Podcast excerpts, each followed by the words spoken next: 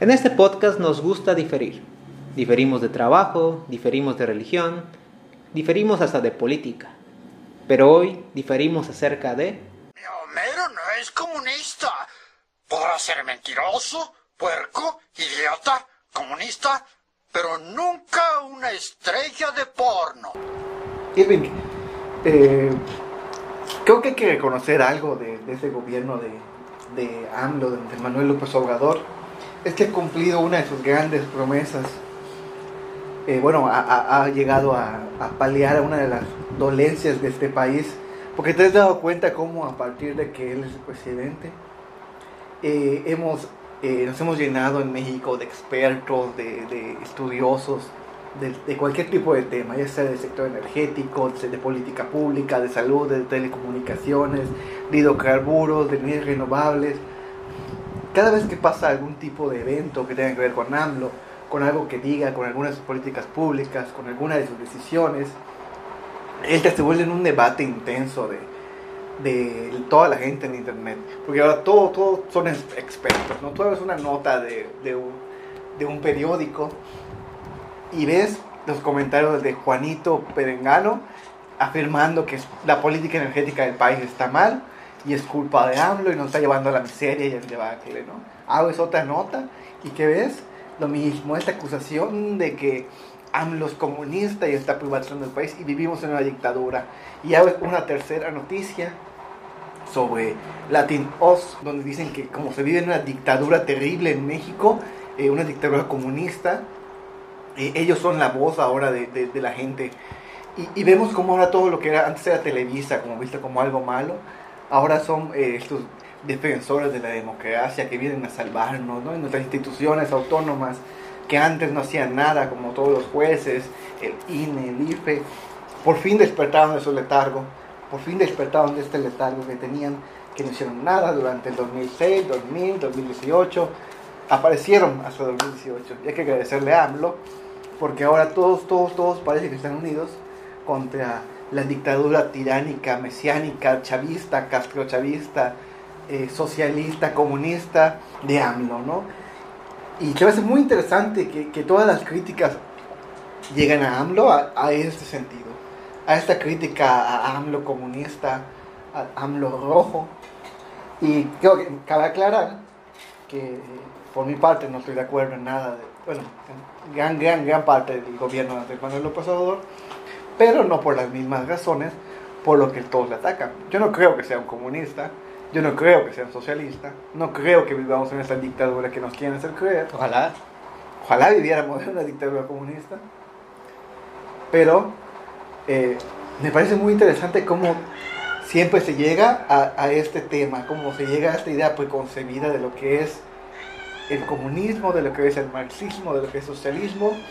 Hay que recordar que nosotros estamos hablando de política. Y para continuar esta serie hay que hablar entonces ya del análisis político que se hace en México. Análisis político que se hace en otras partes también, pero en México en particular. Porque como dices, es común escuchar en medios de comunicación como en, como en Radio Fórmula, en las, en las opiniones que se hacen en, en el Universal y en otros periódicos, de gente que se cree experta en el tema político y puede criticar, pero muy sencillamente, sin, sin, sin pena, lo que hace el gobierno actualmente y todos los gobiernos. Y entonces podemos identificar algunas tendencias en ese análisis de lo político que se extiende a la vida cotidiana. No por nada encontramos memes, el meme clásico de la vaca. Podemos ¿No? explicar una política económica, sea cual sea, con vacas. Podemos explicar todo con vacas. ¿Y qué dice esto de la vaca, no? Porque recordemos que a nivel colectivo en México se cree que AMLO es socialista, AMLO es comunista. Chavista. Lo que sea, nunca lo ha sido, ¿no? Nunca lo ha sido y menos ahora. Ya quisiera que fuera así, pero nunca lo ha sido. Que quede claro, AMLO no es de izquierda. AMLO no es socialista, AMLO, la bueno, la política, ni siquiera él, pero la política que él hace menos, la política que hace su gobierno tampoco, no es socialista, no es comunista, no es de izquierda, es enteramente de derecha reproduciendo las estructuras económicas que estaban antes, simplemente con cambios que hay en la élite política, cambios que hay en la élite empresarial. Cambios, ahí nada más. Continúa esta economía de tipo derecha, liberal, que hablaremos después de eso, pero no es para nada de izquierda. ¿Y cómo te explicas, Juan? Que nosotros que no sabemos de política, al menos yo no, tú sabes más que yo, pero al, menos yo que no sé nada de política, puedo entender eso. AMLO no es de izquierda.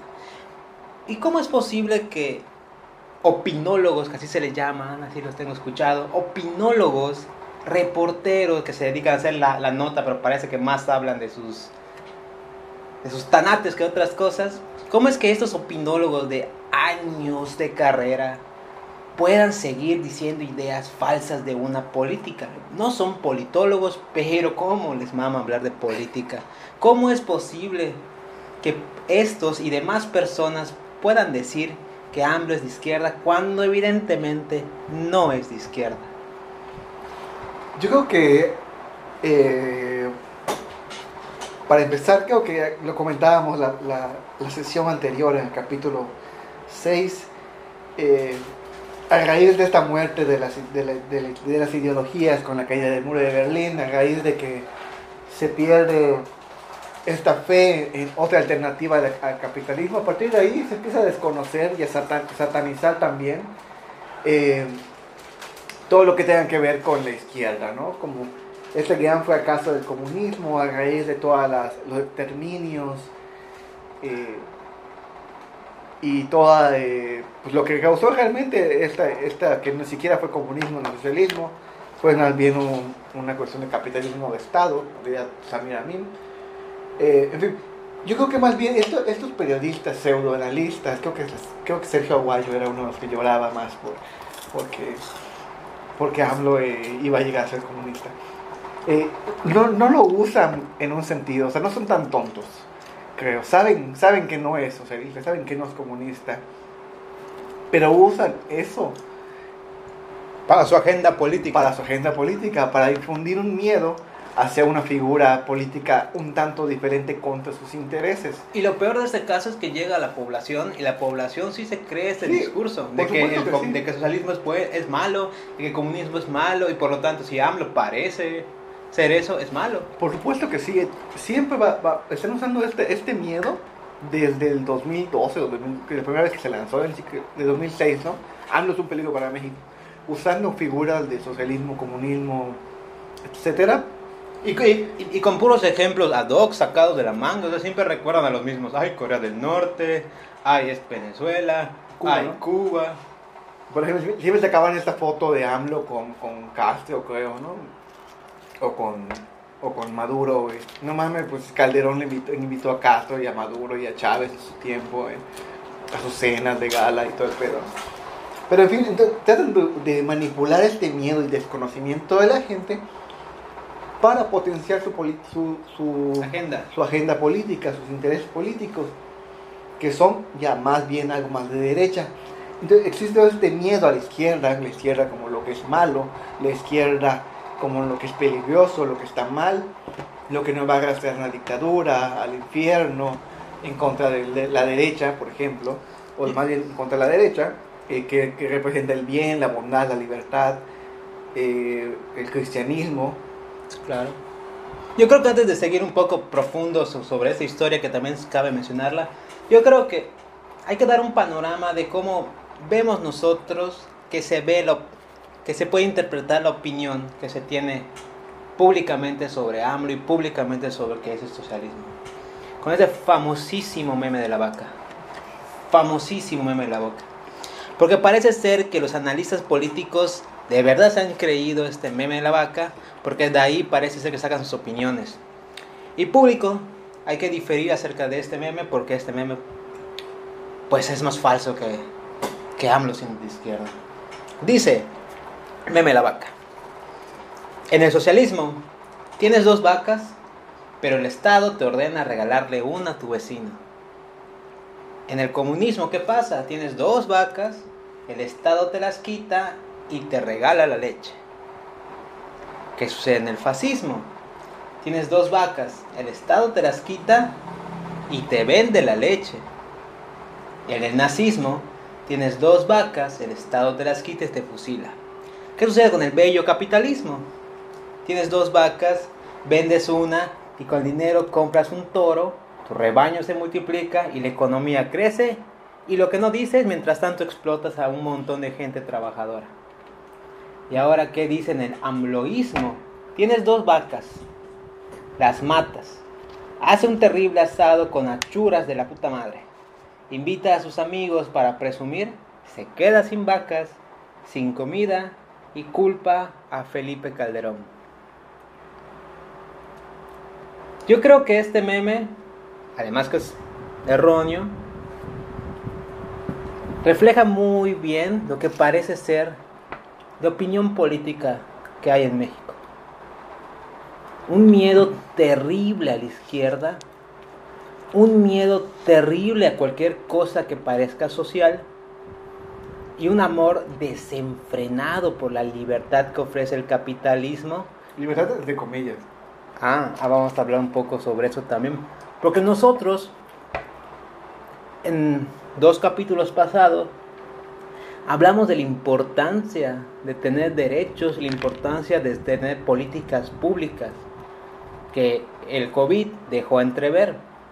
Porque qué fácil hubiera sido, o no qué fácil, pero qué mejor hubiera sido que México contara con un sistema público de salud para evitar que más gente se muriera y para evitar que aquellos que no tienen dinero puedan gozar de salud. Pero si le dices que el Estado con sus impuestos va a pagar el sistema de salud, enseguida los de derecha, los reaccionarios y los que opinan de todo, así, ¿por qué? ¿Quieres que el, Estado te regale todo? No, si quieres tu salud, trabájala. Trabájala, yo trabajo como tú y puedo pagar mi ida al cine, puedo pagar mi, mi ida Lisa y demás. Si quieres tu salud, preocúpate por ahí, págala tú mismo. ¿Y qué pasó? Gente se endeudó, gente murió y se murió dejando a su familia con una gran deuda de salud. Los hospitales privados no atendieron COVID porque era un gran riesgo para ellos, porque es un negocio. Y los que lo atendieron lo atendieron con cuotas carísimas. Hace poco salía una recolecta para una persona que sigue todavía en terapia intensiva y debe 2 millones de pesos. Y GNP, que es su seguro, no quiso cubrir los gastos. Pero imagínate, ¿de dónde chingado va a sacar 2 millones de pesos? Creo que ningún mexicano puede pagar esa cantidad. Bueno, la gran mayoría, un 98% de mexicanos, no tienen 2 millones de pesos guardados. Pues. No, claro que no. El promedio de horas del salario por hora son 30 pesos. El promedio de pago mensualmente son de 7 mil pesos. ¿De dónde va a sacar 2 millones de pesos una persona para poder pagar eso? Pero si le dices a una persona, no, es que hay que apoyar el Estado para que el Estado dé salud, no, hay pinche No, eso es comunismo. Eso, es comunismo. y gritaré muy fuerte. Eso es comunismo, pinche mugriento, chairo y todo eso. ¿no? Regresa a Venezuela. Porque se basan en estas eh, simplificaciones muy tontas de lo que es cada cosa y, reflejan sumamente su ignorancia de la historia del mundo, de la historia política del mundo eh, y de la filosofía y de, y de todo, ¿no? Ah, pero diles que estudien historia y diles que hablen de, la importancia de, las ciencias sociales y te van a decir, ah, está loco, eso no se puede vender en el mercado. Efectivamente, ¿no? Que también viene de, de, la mano de un gran problema de educación y de... De, concientización. De, las de generaciones atrás que abandonamos la idea de conocer y saber por la idea de, hacer como, como técnicos. Yo creo que a grosso modo, sin, sin ansia de abordar toda la complejidad histórica que, hubo. Yo creo que hay que mencionar de pasadita de dónde yo creo que viene este odio, odio al, a la izquierda, al socialismo y al comunismo. Bueno, evidentemente, nosotros, pero les damos unos refrescos bien dados a Estados Unidos.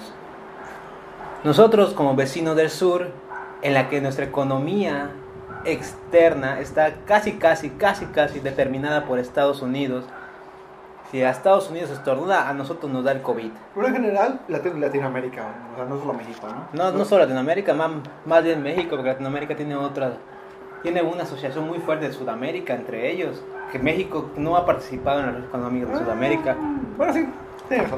Pero a México más que otros... Se la, se la cromamos. Se la cromamos muy fuerte a Estados Unidos hace años. ¿Por qué? Porque sí. Porque sí, porque económicamente se ha dado, históricamente se ha sucedido. Y entonces sabrán ustedes que en esta idea, bueno, en este evento que fue la Guerra Fría, los países que quedaron más fuertes después de la Guerra Mundial, de la Segunda Guerra Mundial, fueron Estados Unidos y Rusia. La Unión Soviética. La Unión Soviética cuando eso, hay que saludar la bandera. Cuando eso habían dos potencias económicas muy fuertes, con una política económica socialista y con una economía política liberal. Entonces, ¿qué pasó? Que cada quien estaba agarrando sus territorios. De alguna forma generaron una especie de geopolítica para agarrar los, los más territorios que puedan. Pues, a fin de cuentas, lo que se quería es hacer una comunidad mundial. Y por un lado, Estados Unidos le temía enormemente a la URSS, porque la URSS cuando eso estaba, era un país súper desarrollado, fue el- mandó la primera nave al espacio, primero que Estados Unidos, desarrolló tecnología más chida antes que Estados Unidos, un sistema de salud mejor que Estados Unidos, sistemas de pensiones chidísimas, la gente no se moría de hambre allá, a todo le tocaba más o menos de mata- las todo. mataban, pero no se morían de hambre. Ah, bueno, mataban a las personas, pero era otra cosa. Al menos comían todos. Y entonces Estados Unidos le tenía mucho miedo a que la URSS gobernara donde todo el mundo. Y creó una campaña de desprestigio muy, muy fuerte hacia el comunismo. Y hacia cualquier persona que practicara el comunismo. Durante esa época, como bien mencionaste, Juan, aún estaba esa alternativa al capitalismo, que era el comunismo, que era el socialismo. Comunismo nunca se ha dado, socialismo sí. Socialismo de Estado. Y entonces en la época de los 60 pues era muy común encontrar personas que eran detractores al capitalismo y afines al comunismo. En todas partes de, de América Latina. Ellos fueron perseguidos. En México no se vivió tanto, pero países de América del Sur recuerdan muy bien las persecuciones que hubo a comunistas, los presos políticos que hubieron, las matanzas que hubieron, los gobiernos fascistas que hubieron en los años 70. Efectiva- efectivamente, sí. En Estados Unidos se dio lo que se llama como maca- macartismo Ajá. por, por McCarthy.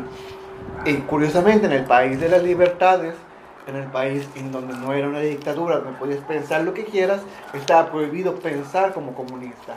Eh, eh, hubo un, una- un baneo total a ciertos libros, eh, a ciertas obras, a ciertos pensadores.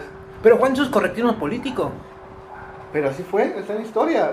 Y, y fue de la mano de la libertad de la- del águila de Estados Unidos. En esta época estaba prohibido, como dices, pensar en la alternativa que era el comunismo, en esta pelea que había entre... No digamos que era realmente un comunismo de verdad, simplemente era geopolítica mundial. es. Eh, y efectivamente ese macartismo derivó en. Latino- en- en persecuciones de, de personas, eh, en esa búsqueda de espías, eh, en esa Y, y hace poco Es que... básicamente como lo que pasa ahora con el terrorismo, con el 9-11, con lo que pasó a partir de eso, ¿no? Básicamente los comunistas eran los terroristas de ese tiempo. Básicamente, ¿qué pasaba? Estados Unidos tenía intereses en países de América del Sur, intervenía políticamente afectando la soberanía de los países. Los países aceptaban, bueno, los detractores del gobierno en esa época, que eran más bien jefes militares, compraban el discurso de Estados Unidos. Estados Unidos ayudaba a que estos políticos llegaran al poder, creaban una dictadura como fascismo, mataban personas que se denominaban comunistas, quemaban bibliotecas, quemaron bibliotecas, quemaron libros en América del Sur y demás. Y eso parece una teoría chaira porque una manera también muy básica de criticar este tipo de pensamientos de la gente elevada, que vibra alto de la derecha, es que son puras teorías de complot. Y no, hace poco se liberaron entrevistas, se liberaron los documentos de la CIA y demás. ¿Y qué se encontró? Que evidentemente sucedió así en el gobierno Pinochet de Chile que hubo una intervención fuerte de Estados Unidos y que Estados Unidos logró que Pinochet lograra tener el poder. ¿Y qué pasó? Muertes, desapariciones, presos políticos. Entonces es muy interesante de esto que eh, todo esto que ha sido el plan Cóndor en Latinoamérica eh, derivó en todas las dictaduras eh, que ha habido en América Latina. En México no, nunca hubo una dictadura táctica como tal, militar. Claro, Por eso creo que tal vez estamos un poco perdidos en la historia. Eh, claro pero pero realmente lo que pasó en Chile es lo más ejemplar, ¿no? Un, un gobierno que había logrado la nacionaliza- nacionalización de las minas de cobre, de, de minerales que eran muy importantes en el momento y que afectaban los intereses económicos de una minoría, Pero hola Elon Musk. Efectivamente lo que va a pasar con Bolivia.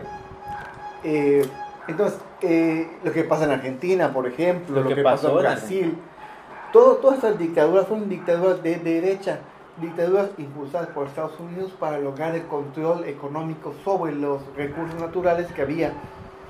Y lo que pasa en Chile es, es- es un epítome, ¿no? Eh, Este golpe de Estado extremadamente violento, donde, donde esa figura que se autoproclamaba como comunista, pues dicen que se suicida, ¿no? Pero al final no, claro, claro no se Y suicida. fue por esto que en las últimas elecciones que hubieron en Bolivia hubo tanto temor de que la derecha regresara. Y la derecha se, se dejó ver en, en- en Bolivia como una derecha súper católica, retrógrada, que, No todo lo, que, que todo lo que se había ganado en el gobierno multicultural que se hizo con el presidente, Con casi casi iba a ser un paso para atrás. Son políticas de derecha ese tipo. Es, increíble la manera en cómo actúan en esta hipocresía ambivalente, ¿no? Pero es México, porque yo creo que tiene más conciencia política en América del Sur. Pero yo creo que hay no, que... re- no, fíjate que no, porque sí, de, de verdad que conozco chilenos que creen que realmente no pasó todo lo que pasó en el 68. O he leído de argentinos que creen que no hubo Ah. eh, desaparecidos, que no hubo nada. Pero en esta viña del Señor Juan hay de todo un poco y los de derecha van a ver en todo el mundo y van a querer pelear por sus intereses y los, y los intereses son intereses de clase, de una minoría y no los intereses de la mayoría, de la gran mayoría desprotegida. Pero igual es de pasadita también mencionar lo que dijiste de México. Por fortuna o no, en México no hubo una dictadura fáctica como bien dices. Hubo gobiernos militares, sí hubo, si hubo de alguna forma hubieron militares en el poder al principio, apenas en los años 40 a los 60, en este tipo de economía benefactora que se desarrolló, pero no hubo como tal una dictadura. La dictadura de alguna forma fue sucediendo Suave. suave. Suavemente el capitalismo o esta política de, de- de derecha se nos fue metiendo. En los 70 cuando el peso cayó, en los 80 con la apertura comercial, en los 90 con la privatización de varias empresas del Estado, en los 2000 ahorita con un discurso diferente. Suavecito, ahora sí con saliva, nos fueron introduciendo el capitalismo que convivió muy bien con la caída del muro de Berlín, en la que cayó la alternativa comunista, cayó la alternativa socialista, solo quedó una, un camino a seguir, y en México sucedió tan, tan, tan silenciosamente que creímos que estamos subidos al tren al paraíso. Entonces yo creo, como tú dices, que dado no hay alternativa, cualquier cosa que parezca diferente a una economía capitalista es tachado de izquierda cuando las personas mismas que las critican no saben, al menos generalmente, porque ya ni siquiera profundidad, porque yo no sé nada de eso, pero al menos generalmente, ¿qué es un gobierno de izquierda? ¿Qué es? ¿Qué fue? ¿Qué es el socialismo? ¿Qué podría ser el comunismo? ¿Y qué es realmente el capitalismo?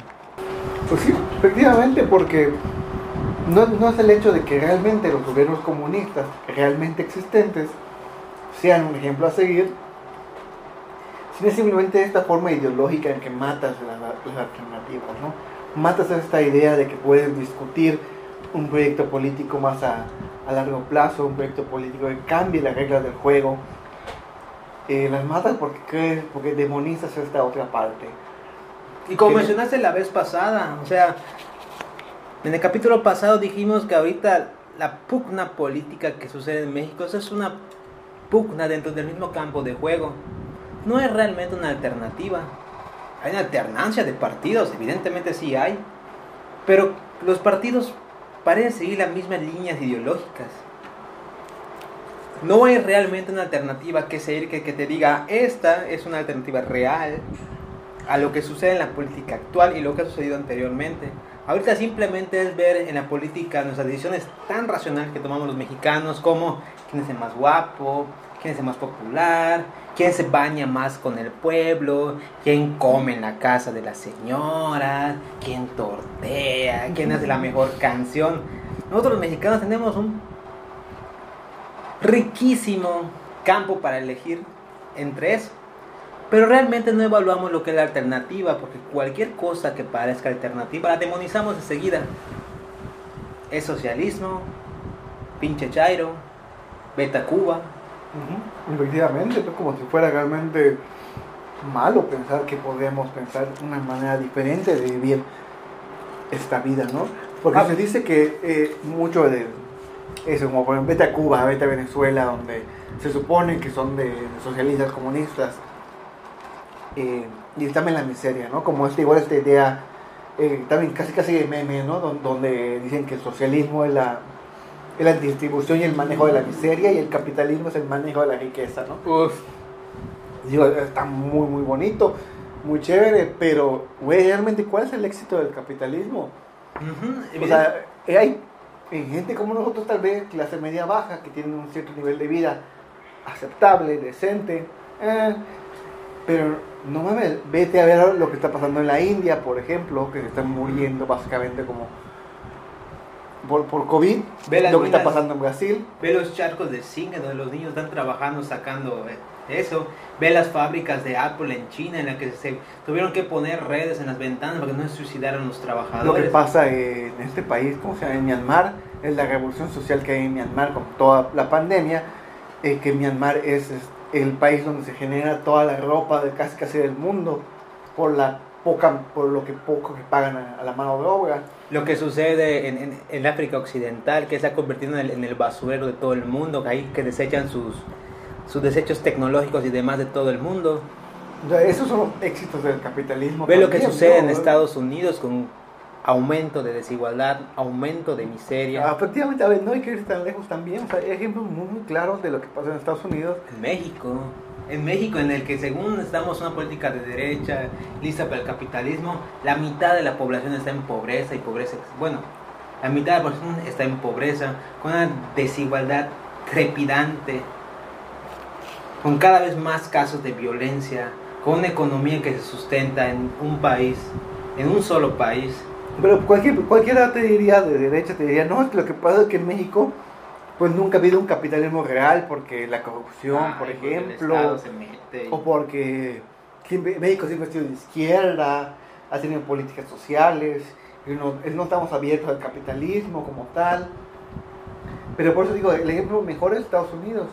¿Cuánta gente vive en Estados Unidos sin O hogar? sea, si a México no le fuera bien, ¿por qué en algún momento, ya no ahora, por qué en algún momento tuvimos al, al rico más grande de, bueno, al rico más rico de todo el mundo?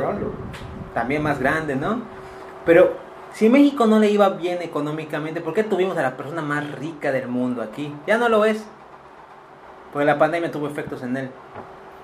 Pero decir que tu país tiene a la persona más rica del mundo, que su riqueza equivale a países, en un país en el que la mitad de su población es pobre, y con pobre es decir que ni con todos sus salarios dedicados exclusivamente al alimento pueda comprar la canasta básica alimentaria, es decir, pobres.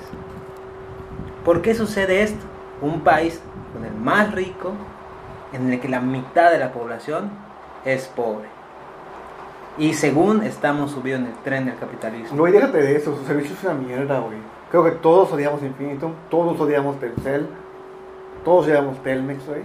Pero ahora sí es el más rico del mundo, o sea, no mames, ni siquiera es porque dé un gran, gran, gran servicio público o, o- o la tecnología más grande del mundo. No, todos odiamos Internet, todos odiamos esto, ¿no? Pero por eso te digo, vamos ahí entonces, ve, ve las cifras de Estados Unidos. Se supone que Estados Unidos es el país más capitalista del mundo en la libertad y todo. El mejor país del mundo. el Y mejor, todo- el todos migramos y nos agregamos a morir en la, el en la mejor país frontera. mundo. Quiero casarme con un griego e irme a vivir allá. Sí, güey, porque la idea, güey. Actualmente tiene un nivel más o menos como de 40 millones de personas viviendo en la pobreza en Estados Unidos. Por lo dices por O socialista. sea, a veces pinches flojos, güey, que los mexicanos que vamos, cruzamos la frontera, arriesgamos las vidas para ir a acostarnos en una hamaca. Pues sí, a en Hollywood. en Hollywood, me imagino, ¿no? Entonces, es, realmente el nivel de miseria que existe en, esos pa- en el gran país del que creemos que, que es, eh, O sea, el problema más grande que ha dejado el capitalismo es la desigualdad. Porque sí es cierto, sí es cierto, parte del meme de la vaca es cierto. En el sentido de que dice, si tienes dos vacas, una la vendes, te compras un toro, reproduces un montón de vacas y listo. Pero lo que no se ve en ese trayecto es cuánto tienes que explotar, cuánto tienes que acumular, a qué gente tienes que desposeer para poder hacer tu negocio y demás. Y decir, ah, todo ese trabajo fue mío. vamos a jugar con esa analogía. Eh, en el capitalismo, básicamente todos tenemos una vaca, ¿no? Todos nacemos con la vaca, güey, ¿no? Pero realmente todos tenemos una vaca en el capitalismo. Yo sé. No, o sea, no, hay gente que tiene una vaca o tiene dos o tiene un rancho entero Gente que no tiene vacas. de- y gente que no tiene una vaca. ¿Y cómo consigues una vaca si no tienes una vaca? O dinero porque pone una vaca. O dinero para comprar una vaca. Entonces es lo que se desdibuja en eso, de que en- en- realmente en el capitalismo sí existe esta plataforma en la que teóricamente puedes invertir y volverte más rico, pero no te dicen que realmente los que pueden invertir y volverse más ricos son solamente una pequeña parte de todos. Pero Mm. había otro, otro tipo de, como de meme o de chiste que vi de que si hubiera un mono, digo esto es ofensivo y estereotípico de los monos, un mono que acumulara un montón de manadas para él y los demás mueren de hambre, eh, National Geographic haría un documental sobre este comportamiento típico en los monos. Pero si un ser humano tiene 10 mil millones de dólares en su cuenta bancaria, Uf. lo ponemos en la portada de Forbes Uf, pues sí. como alguien para admirar Pues sí, pues sí. como un es comportamiento súper rico. tan básico. Porque sabemos que la mejor. ¿Qué sería? El mejor don del ser humano es poseer un chingo de dinero. La mejor habilidad del ser humano parecería que es un chingo de dinero. Pero a ver, veamos cuáles son algunas ideas que yo creo que son erróneas de la gente cuando habla del, de esa idea de izquierda, de esa idea de Marx, de esa idea del comunismo. Hay un meme que dice, Marx viendo cómo criticas el capitalismo desde Facebook. ¿Qué- ¿Este meme qué quiere decir? Que, que en la época de Marx pues había todo lo que hay ahorita que no es cierto, ¿no? Pero también detrás de esa idea es una crítica que hay al consumo. O sea, parece ser que solo en el capitalismo hay consumo. En el socialismo no. No sé cómo la gente compra su comida, no sé cómo la gente compra sus cosas, cómo adquiere su mercancía, pero parecería ser que solo en el capitalismo hay consumo. Y por eso, cuando escuchas memes como Marx viendo cómo criticas el capitalismo desde tu iPhone, Marx como, como Marx viendo cómo criticas al capitalismo con tu celular, Marx como viendo cómo, cómo criticas al capitalismo desde Starbucks y demás. Básicamente está diciendo, parece que Marx estaba en contra del consumo, del desarrollo económico y demás, y entonces tú eres un ojete por estar criticando al capitalismo desde tu comodidad, desde tu, no sé, desde tu computadora, desde tu iPhone todo eso, pero no, evidentemente eso es erróneo, porque el capitalismo no es igual a consumo, se consumía en sociedades donde había trueque y demás, intercambio y demás. El consumo es algo básico en- en el carácter del ser humano porque tiene que intercambiar, tiene que hacer sus cosas, tiene que comprar. Hay mon- había moneda antes del capitalismo y la moneda servía para intercambiar cosas antes del capitalismo. Los Había mayas, comercio Los mayas tenían comercio, los aztecas tenían comercio. El comercio no, no está en el capitalismo. Desde siempre el ser humano ha adquirido cosas por consumo, ya sea que lo haga o que lo haga para intercambiar o que lo haga para intercambiar con monedas y la moneda que sea para comprar cosas. No es el consumo parte intrínseca del capitalismo. Porque después dicen las personas, ay, es que el comunismo no me gusta porque, porque a mí me gusta tener mis cosas. ¿Cómo voy a comprar mis cosas allá? ¿Que el Estado me lo va a dar todo o qué? En esta idea como que no vas a tener tu propia casa, ¿no? no, no. Vas a compartir todo, güey. Vas a compartir tu casa como si fuese un Airbnb o tu coche como si fuese un Uber. Oh, sí, pues sí. Entonces, imagínate, imagínate ese nivel de comunismo, güey. Debe ser terrible. Pero realmente lo que ignoran no es eso, ¿no? Por ejemplo, no es que no puedas tener Facebook, no es que no puedas tener un iPhone, sino que la manera en la que fueran producidos tanto Facebook como eh, tu iPhone sean de una manera más justa. Por ejemplo, vemos ahora que Apple es de las empresas más grandes del mundo y millonarios todos, Steve Jobs figura. Pero ¿qué hay detrás de esas marcas? Están estos niños en fábricas en Asia poniendo mensajes de que los explotan en una fábrica para armar esa máquina. Eso es lo que no quieren que haya en la capital. Es lo que no debe haber en un sistema justo de seres humanos. Uy, otro ejemplo anecdótico como mencionas, las fábricas que suceden en África, las, de ropa, y también en, la India, en la que las mujeres que hacen la ropa tienen que grabar en, las etiquetas las penurias que pasan, la insufrible explotación que tienen sus fábricas. En las etiquetas para que otros sepan, para que otros despetichicen su producto y puedan ver de dónde, de dónde se saca. O sea, las marcas de ropa, la ropa que usas y demás, está hecha por el sudor y la sangre de las personas. Cualquier tipo de negocio, pero de producción más bien. Por favor, si en el de- capítulo... dentro del capitalismo significa un cierto nivel de esclavitud. Mientras más grande sea el margen de ganancia, mientras más grande sea la empresa, mayor va a tender hacia la esclavitud. Vamos, ya hemos hablado en el segundo capítulo de la precariedad laboral. ¿A qué se debe la precariedad laboral? A que la explotación es parte de la economía, es parte del capitalismo. Porque el dueño es rico a través de tu trabajo, a través de que te trata mal, a través de que te explota, a través de que te paga poco. Eso es parte del capitalismo. No es que tengas un Es la iPhone. idea esencial. Vemos este juego, eh, sí, retomando igual el capítulo 2, este juego, mientras más grande la empresa a nivel empleados, más rico se hace el dueño. Ahí es, es un punto muy importante. porque Si el trabajo que hace el dueño sigue siendo el mismo, las mercancías siguen valiendo lo mismo en esta idea eh, de un mercado estable, porque el dueño se hace más rico. Entonces, eh, ¿de dónde viene? No? Veamos a Jeff Bezos, que empezó en un garage, ok, te lo creo, te lo vendo, te lo compro, y ahora que tienen una flotilla de empleados enorme, es el ser humano más rico del mundo. Mientras que, y los demás, o sea, eh, ahí está, ahí se ve que es a partir de la riqueza del trabajo que genera, del trabajo, es más bien a partir del trabajo que se genera la riqueza que tienen unos pocos y que la concentran.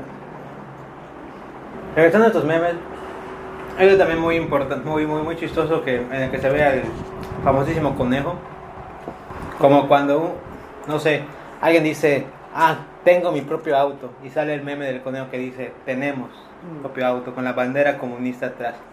Como si pareciera decir de que en el comunismo, cada artículo, cada propiedad privada que tenga, tiene que ser necesariamente compartida por los demás. Y no es cierto. Porque en el socialismo cada quien tenía su propiedad privada. Lo que era común eran los medios para producir. Y eso es diferente. Porque una cosa es poseer algún bien, otra cosa es poseer un bien social.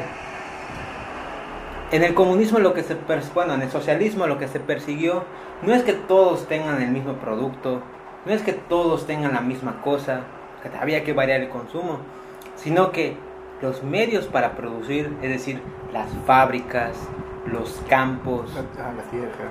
la tierra, que todo sea de uso común. ¿Qué es de uso común? En el que la riqueza producida no sea de alguien, sino sea de todos. Es decir, el Estado es el encargado de administrar la riqueza producida por lo que está y se distribuye hacia los demás. Bueno, en una ya comunismo y socialismo ideal, Bueno, no sí. habría estado. Sí, claro, claro. opción Más auto- más autónoma. Pero como no ha habido comunismo real, sino comunismo de Estado. Pero sí, o sea, la idea es esa, de que no sea eh, algo que no, es de que no- todos, Ajá. se vuelva a beneficio de uno. Claro. Como pasa ahora. Claro, que sea, por ejemplo, ¿por qué antes México tenía sus empresas estatales?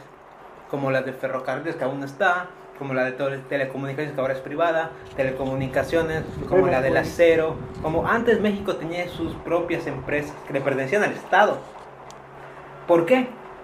Porque la riqueza no se la quedaba a nadie, porque la ganancia no se la quedaba a nadie, el Estado. Claro, ponían la corrupción en segundo orden, ¿no?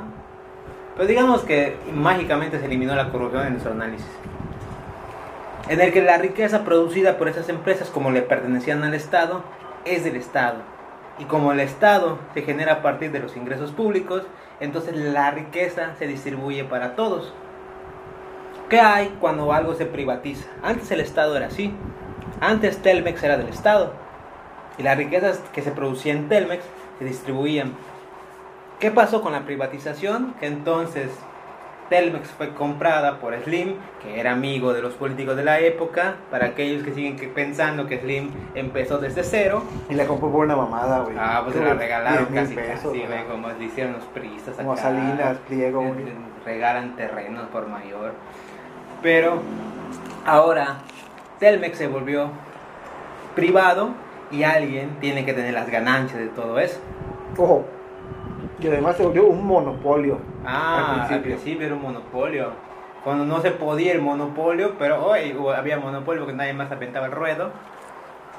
¿Y qué pasó? Slim se volvió el más rico del mundo con una empresa que antes era del Estado. Que no construyó él, que no la pensó él, que no le dio él. Oye, pero que también la, la, la infraestructura que ya estaba de telecomunicaciones no la puso él al principio. ¿Y qué pasó? Que cuando alguien tiene una empresa, cuando se privatiza una empresa, evidentemente hay que tener ganancias para el dueño. Imaginen que Telmex hubiera sido del Estado, que siguiera siendo del Estado, toda, toda esa riqueza producida por Telmex que hizo al Slim el hombre más rico del mundo, sea del Estado. Y por lo tanto pueda ser distribuida a todos los mexicanos. Imaginen qué haríamos los mexicanos nosotros en el socialismo en el que la riqueza producida por los medios de producción de telecomunicaciones Telmex sea distribuida a todos los mexicanos. Hermoso, hermoso que tengamos más dinero producido por empresas paraestatales o empresas estatales.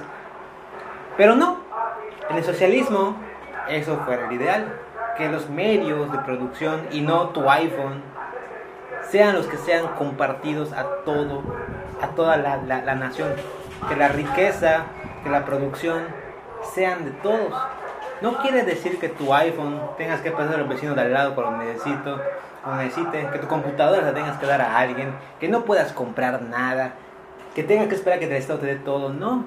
Cuando se habla de que se democraticen los medios de producción, no es que tu vaso sea de todos, es que los medios para producir la riqueza estén al alcance de todos, distribuidos por el Estado en un principio.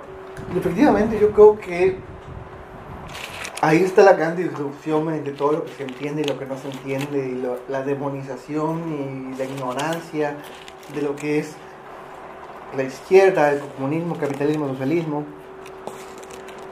y el capitalismo y todo, ¿no? Eh, en esa idea de mal fundada de que el comunismo es compartir todo, de que el comunismo es pérdida de libertad, cuando realmente la verdad es que jamás ha existido un, verdadero intento por hacer algo.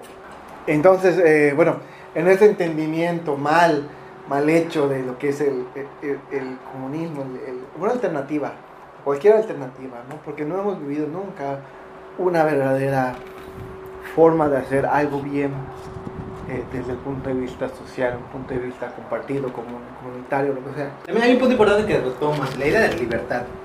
Se cree que en el socialismo no hay libertad. No sé de dónde sacan eso. Evidentemente yo creo que lo sacan de que la libertad es únicamente parte del capitalismo. Porque tienen la libertad de comprar lo que tú quieras.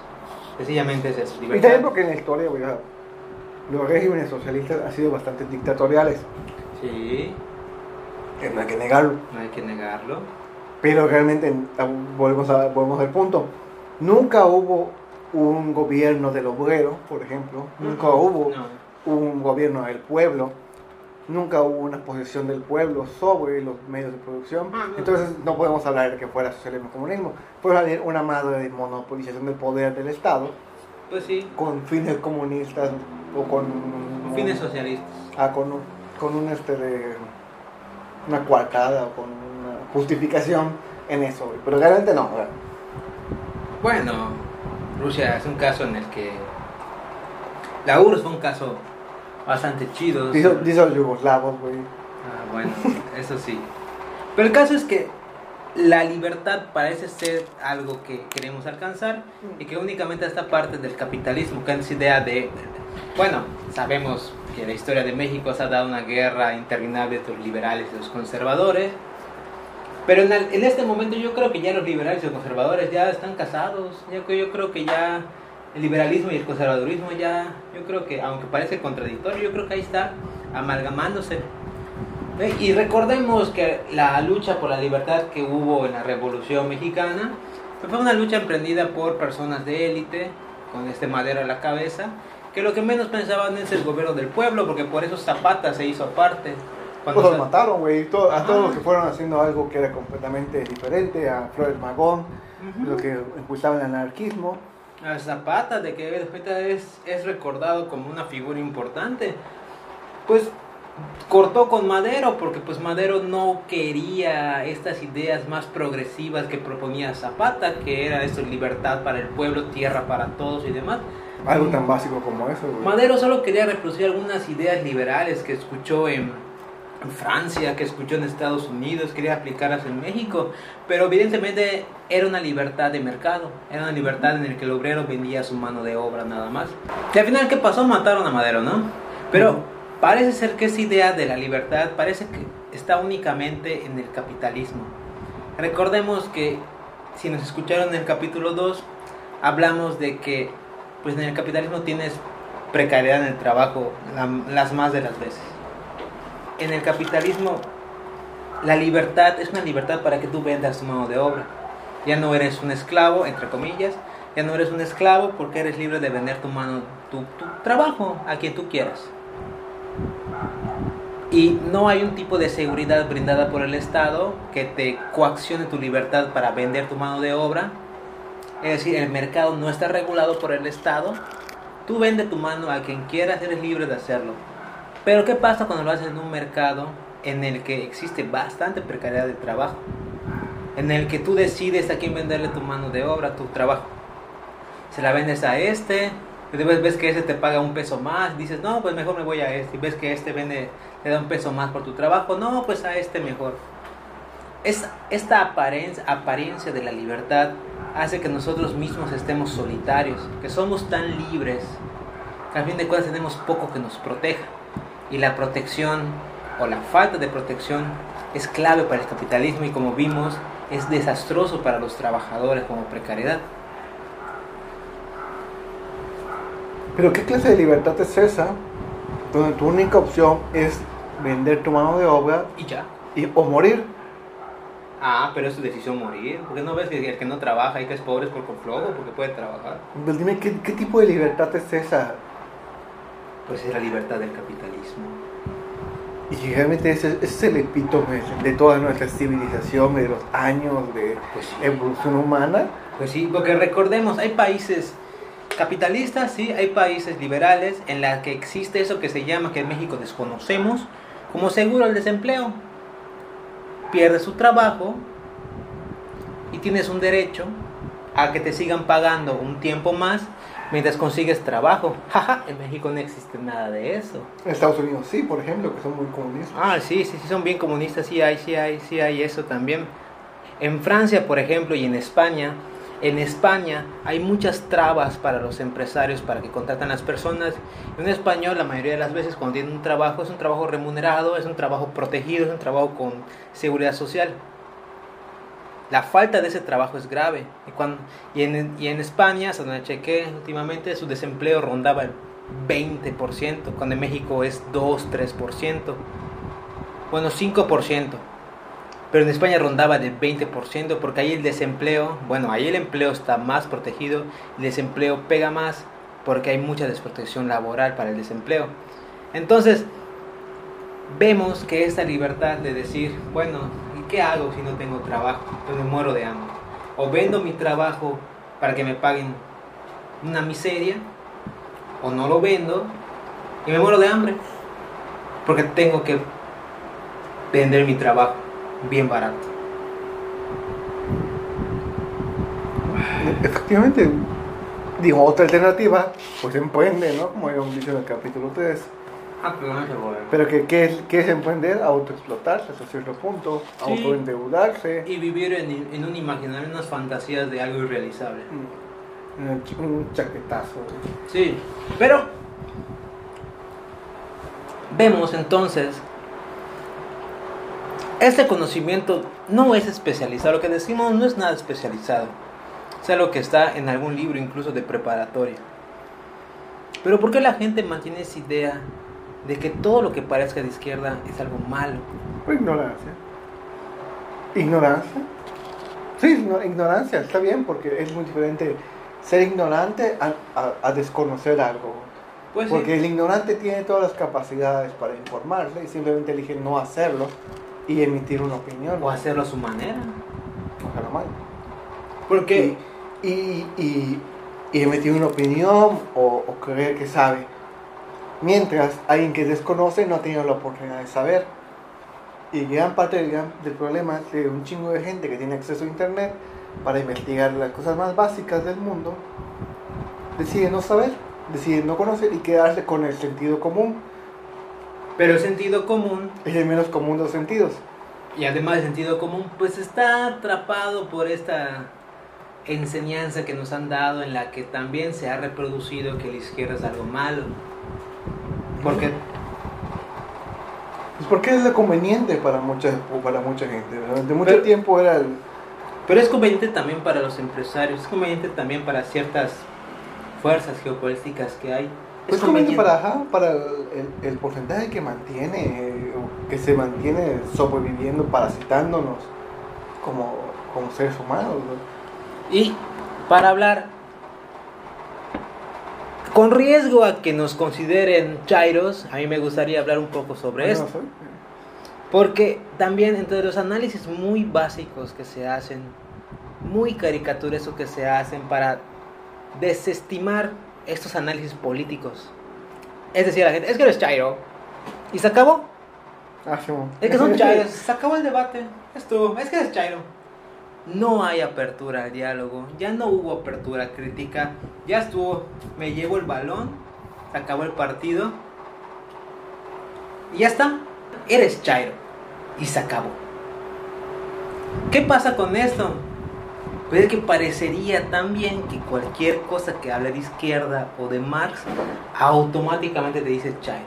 Y la verdad es que hay analistas políticos, científicos sociales excelentes, brillantes, que se basan en las ideas de Marx y no son para nada chairos. Porque un chairo para mí es alguien que agarra algunos discursos generales del marxismo, agarra unos discursos generales del socialismo, pero no los tiende a su cabalidad y solo está reproduciendo sin tanto razonamiento esos preceptos. No niego que, no, que existan, pero yo creo que es una palabra denigrante, que lo que hace más bien es apagar la conversación de un debate político. Cuando dices Chairo, ya estás poniendo un fin a una plática o a un debate. Pero realmente, Porque llegas a desestimar esta idea, ¿no? Llegas a deslegitimar a, tu, a, esta persona. Bueno, nosotros seríamos para alguien Chairos. eh, chairo, sí. Sí, puede ser. sí, un poco. sí, tienes cola. Ajá, sí, sí, tengo- sí, tengo, tengo cola de gato. Sí. Eh, somos, sí, puede ser un poco chairo, sí, no me molesta, tiene razón. Pero soy un chairo que no, no, no sé, que, que te, te puede poner algo más en la mesa. No, no, no estoy solo llevado por dos, tres memes o por el discurso de Agustín Laje. No creo que Soros pague las manifestaciones eh, o algo así. No creo que haya un complot detrás de esto. Cosa que sí hacen los derechairos, por ejemplo. Claro, o sea, chairos es una palabra denigrante que lo que hace es evitar una discusión política en profundidad. Alguien que usa el término chairo para deslegitimar es porque evidentemente no tiene o no quiere informarse de otra cosa. Yo creo que está mal. Cada quien su opinión, pero yo creo que está mal que alguien... No, es que, es que también llega a ese punto de decir cada quien su opinión. No mames, no, güey. Hay opiniones pendejas. Sí, sí, sí. Hay opiniones pendejas basadas en la ignorancia y en, el- eh, en los prejuicios. No es cada quien su opinión, eso es una mamada, güey. Hay opiniones pendejas, güey. Ah, güey, un una noticia de Facebook, la que quieras, güey. Y vas a ver un cabrón dando una opinión pendeja, güey, de un tema del que no sabe, güey. Te lo apuesto. Es más, vamos, podemos hacerlo ahorita, güey. Y mientras lo buscas, ¿sabes qué es lo peor? Cuando esas opiniones pendejas de política de verdad tienen efecto en la colectividad. Y recordemos este debate que supuestamente se catalogó como el debate del siglo entre este filósofo Zizek, no sé cómo se menciona. Eso, con este académico canadiense Peterson. Que Peterson es un crítico al socialismo porque ese güey sabe de todo. Y en ese debate, pues este Peterson quedó como tonto porque demostró que sabe poco de porque demostró que sabe poco de política, demostró que sabe poco de marxismo, lo único que hace es exponer su conservadurismo. Su conservadurismo en términos de género, en términos de política, o como hay gente que le gusta decir, liberal en lo económico y conservador en lo social. Y lo terrible es esto, que después personas como, por ejemplo, este reportero, Ciro Gómez Leiva, de verdad, cómo me molesta, cómo sus análisis que hace, son, sus análisis políticos son tan básicos, son tan tontos, que de verdad yo creo que él no piensa nada de eso, pero tiene que seguir una agenda política y, y por orden de, de redacción que lo hace decir esas tonterías. Pero no creo que alguien sea tan tonto y sea tan estudiado para decir esos discursos mediocres sobre el análisis político. Pero, pero, pero lo peligroso es esto. Cuando esos análisis muy básicos... Se vuelven Ajá. lo, lo, lo real, ¿no? Se, Se lo, lo dice alguien con cierta autoridad en algún medio de comunicación de renombre y eso se reproduce a todos los demás. Y las personas que... Volvemos a esto, a esta idea de cómo puede estar equivocado si dice exactamente lo que pienso. Sí, las personas que piensan como él dicen, ay, este güey sale en la radio, seguro es listo. No, ajá, nos quedamos con esto, con que cierta gente tiene cierta autoridad por decir algo que nos parece lógico, que creemos que es lógico, ¿no? Eh, con base también en nuestros prejuicios, lo que creemos, que entendemos. Eh, y, es, y es sumamente peligroso, ¿no? Y yo creo que, que lo importante siempre es tratar de diferir justamente, pero tratar de informarse, tratar de saber mínimamente dos, tres cosas para que no te vean la cara de güey eh, este presentador de noticias, que ni siquiera es reportero, que es un presentador de noticias, que es este, Que solo está allá de... para leer lo que le ponen en el teleprompter. Entonces yo creo que es es bastante peligroso dejarse llevar por esas ideas. eh, A fin de cuentas, a muchos nos gusta opinar de la política, especialmente ahorita que están en que son temporadas de campaña electoral. Pero no hay que dejarnos ir por lo que se dice, porque lo más seguro es que lo que se dice no sea cierto. O sea, si nos movemos México a partir de la ciencia y entre la ciencia política y social, hay que tratar de informarnos un poco más de lo que decimos. y, no, AMLO- y AMLO- no solamente con lo que leemos del, del titular de la noticia, ¿no? Hay que leer la noticia y saber, preguntarse quién escribió la noticia, desde qué óptica, con qué interés. Y también Todo. leer, leer libros, o sea, leer libros. Y por leer libros no me refiero a leer Cúbole con tu vida o el, Padre rico, padre o pobre. el, o el, o el, o el profeta ¿Cuál es o esto de o, o, o Guerrero de la Luz.